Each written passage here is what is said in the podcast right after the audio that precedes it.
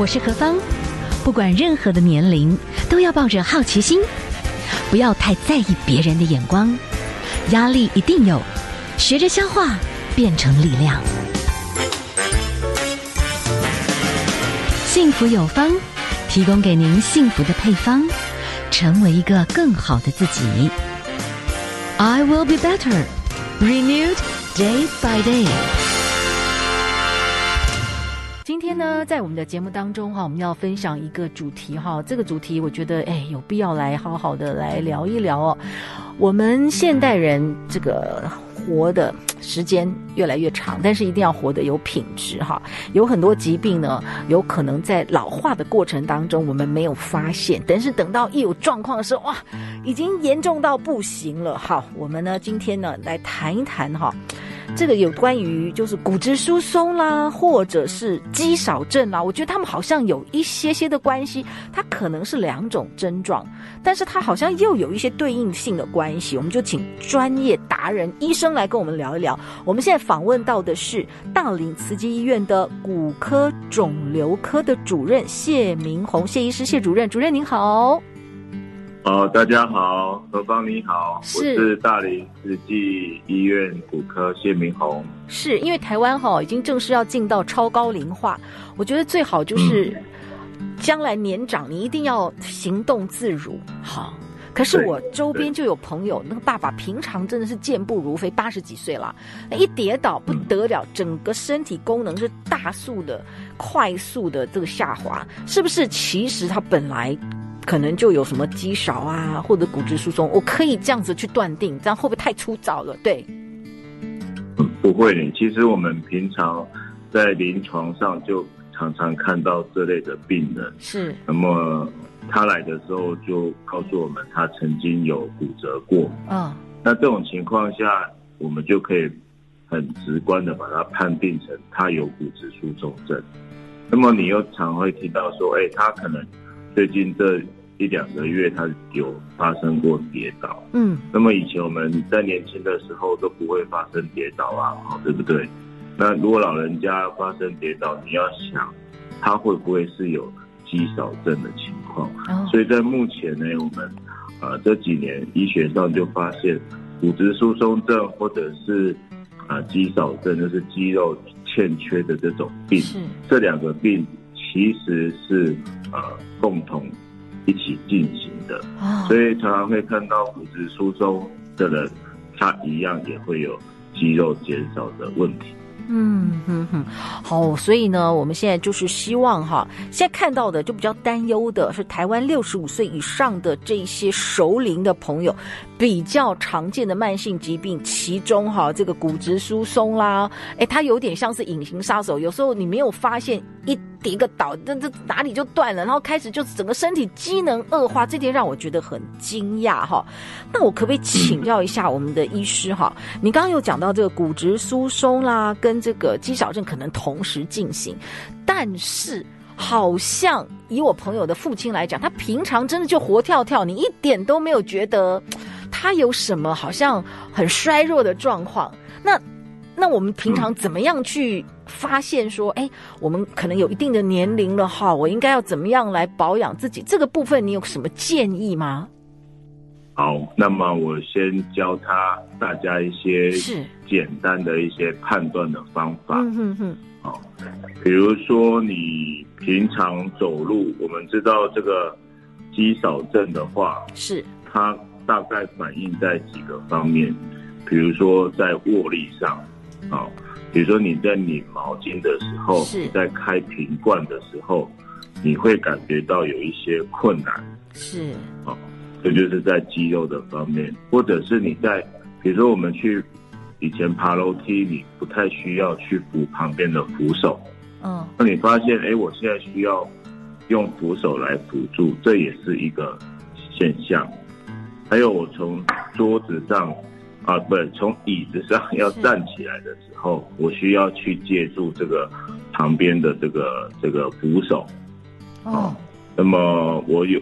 譬如说，我走路，我最近需要靠一些拐杖，我才会走的比较稳定。嗯，啊，或者是我这今年来有发生过一次以上的跌倒，以上这些情况都有可能是肌少症的问题。所以，其实，在一些生活上的呃枝末细节里面，你就会发现自己可能有这些老化。肌力衰退的现象哦，所以，我们今天哈，第一个先来谈谈，哎，肌肉量减少，这不太是好事哈。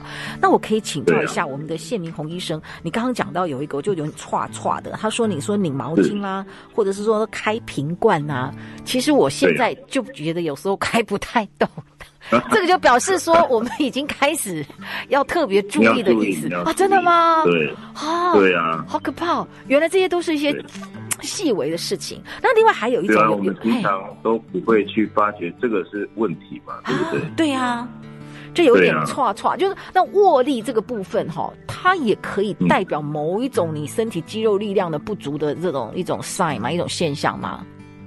是啊，所以我们目前肌少症它有两个是很关键的判断的数据，是第一个就是握力啦。对，那么你可以去可以去啊、呃、去买个握力器来量，或者是去啊诊所啊去找这些握力。嗯，你发现如果女生小于十八公斤，然后男生呢小于二十八公斤的话。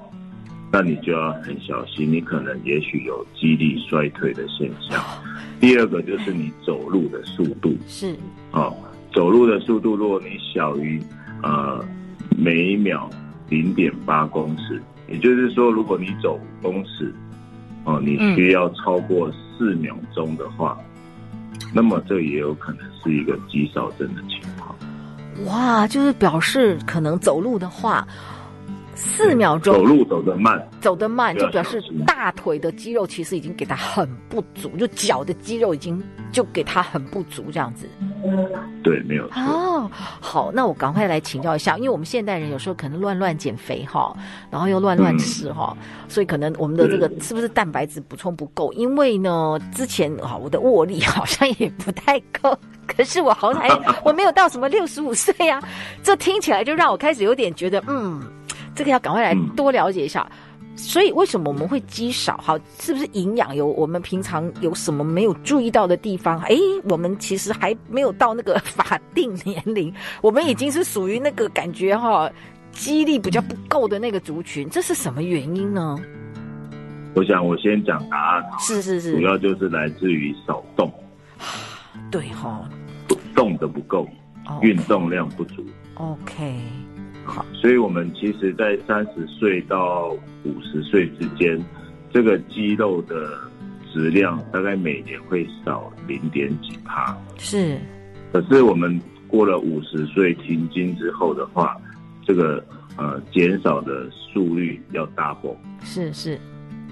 所以这个我觉得是很可怕。哇，我们今天请到谢明宏医师来跟我们分享哈，所以呢，到一定的年龄的比较成熟一点的熟龄的女性朋友啊，真的有时候减重绝对不可以是乱减了的哈，那真的就是营养很足够。然后蛋白质一定要优化，然后同时之间呢，一定要适度的做一些这个重量训练了。我的天哪，这样子呢，好，我们同时之间哈，又能够尽量的不要一直发胖，然后肌肉这件事情不要这么大量的流失，这真的非常的重要哈。好，我们先休息一下，待会再回来喽。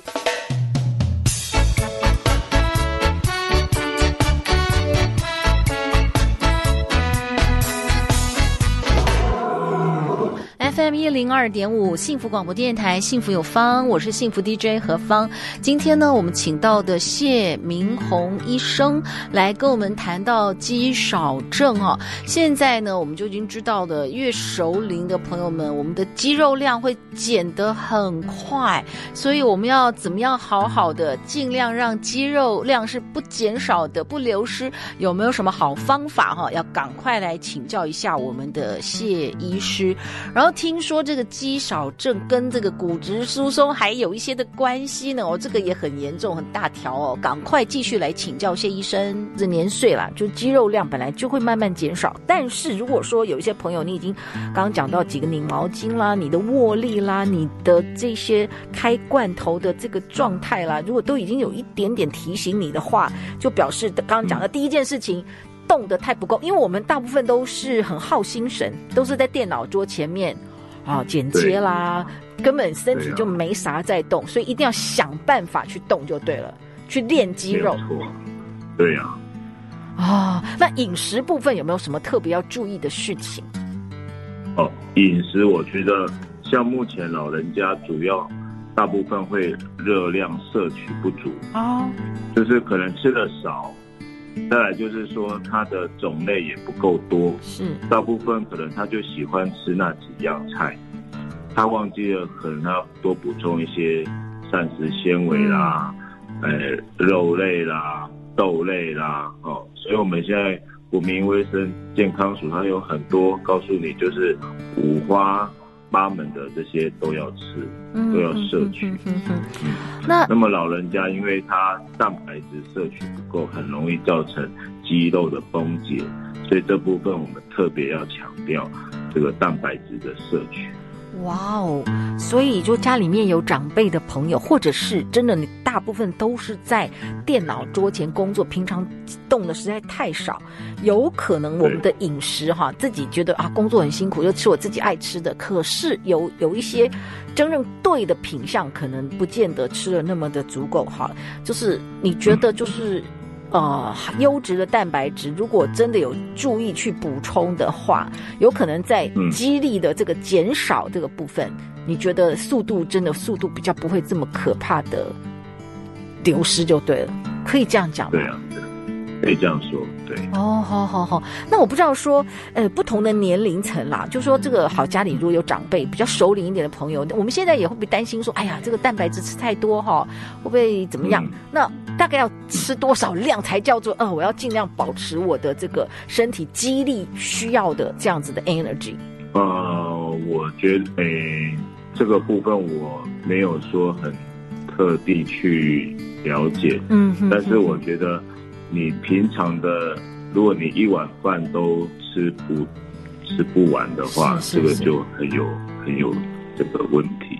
哇！然后肉量的话，我们大概就是说每一餐至少要有一份肉量。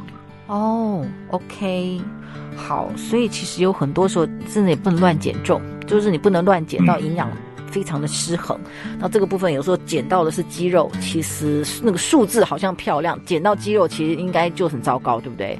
对啊，所以我是建议说，大家在追求体重呃美丽的同时呢，不要忘记说你的肌肉也可能被你减掉了。OK，好哦，那我们今天哈，呃，先请到我哈，是我们的大林慈济医院的骨科肿瘤的科的主任谢明红谢医师，先跟我们谈到的哈，就是包含了肌肌少症。还有这个骨质疏松症，那我们第一个部分就先谈到的就是肌少症哈。今天呢，在我们的节目当中哈，我们针对着台湾未来呢这些熟龄人口增加，我们最好要提前哈，让自己身体很多的机能呢是优化的。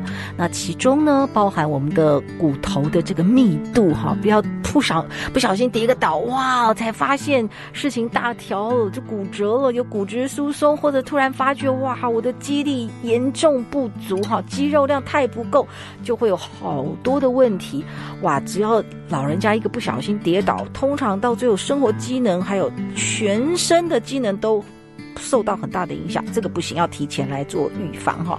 好，我们今天呢访问到的是大林慈济医院的骨科肿瘤科的主任谢明宏谢医师，谢谢医师谢主任好，我们跟您请教一下好不好哈？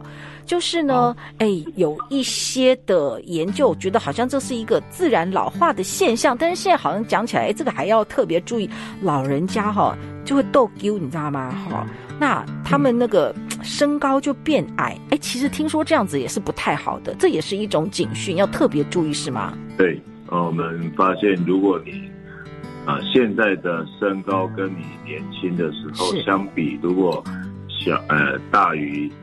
小于三公分以上的话，你要特别小心，也许你真的会有这个骨质疏松症。嗯哼哼，呼呼，所以某些时候逗丢不是一个太觉得好像可以轻忽的事情。如果小太多，你觉得三公分可能就是一个要特别注意的一个现象。对，那老人家有时候你会觉得说啊，他就是慢慢哈，就是就是驼背啦，嗯、那只要还可以走路，嗯、这样就好啊。但是。您的看法觉得，哎，最好不要往这个方向去发展。只要我们先把骨质疏松顾好，啊，肌肉的力量锻炼好，哎，这个部分人就会比较挺拔，不会逗丢。可以是这样讲吗？挺拔的话，如果你已经逗丢，可能就没办法挺拔了。对，但是我们必须在啊、呃，已经开始老化、骨质疏松正要进行的比较严重的时候，我们应该要有。所认知，然后开始要做一些呃动作来预防。嗯，因为我们最怕的就是，我觉得骨质疏松症不可怕，可怕的是你不了解它，而且发生了后面的这些并发症。啊，最可怕的就是骨折，然后骨折又可能啊会带来很多比较不好的一些问题。嗯哼哼。呃，有一些数字哈，其实也是要特别的注意哈。像骨质疏松症是没有什么明显的症状，但是骨松性骨折四十 percent 发生在脊椎，哇，吓死人了！然后髋关节跟手腕，哇哦！然后他们说，发生髋关节这个地方髋部骨折的妇女，两成在一年后过世，然后五成行动不便，这会不会有点这？这个数字有点吓人，为什么？呃，骨质疏松一个不小心，哎，髋关节好像就受伤一下，哎，人的机能会受到这么大的损伤呀？对，这个你刚刚讲的都完全正确。我们在临床上看到的都是这个情况，所以为什么髋关节骨折会带来这么大的严重的影响？主要是来自于它失去能力。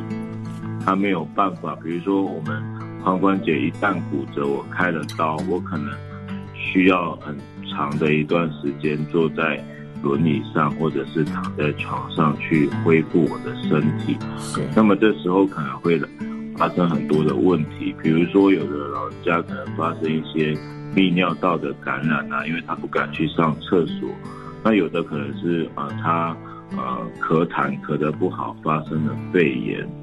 或者是有的人在床上躺久了之后，他有褥疮的情况，嗯，但这个情况，尤其在我们乡下地区特别的多，特别的明显，所以我们发现，主主要的死因其实是来自于因为骨折发生了失能而产生的并发症。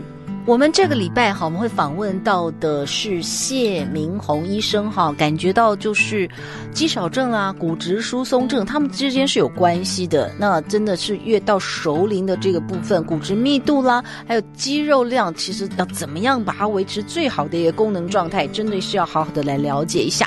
那今天非常谢谢医师，我们礼拜五啊有机会，我们再针对这个骨质疏松的这个部分，还有更多要注意的事情哈，综合起来呢，跟大家把它再说得清楚，讲得明白哟。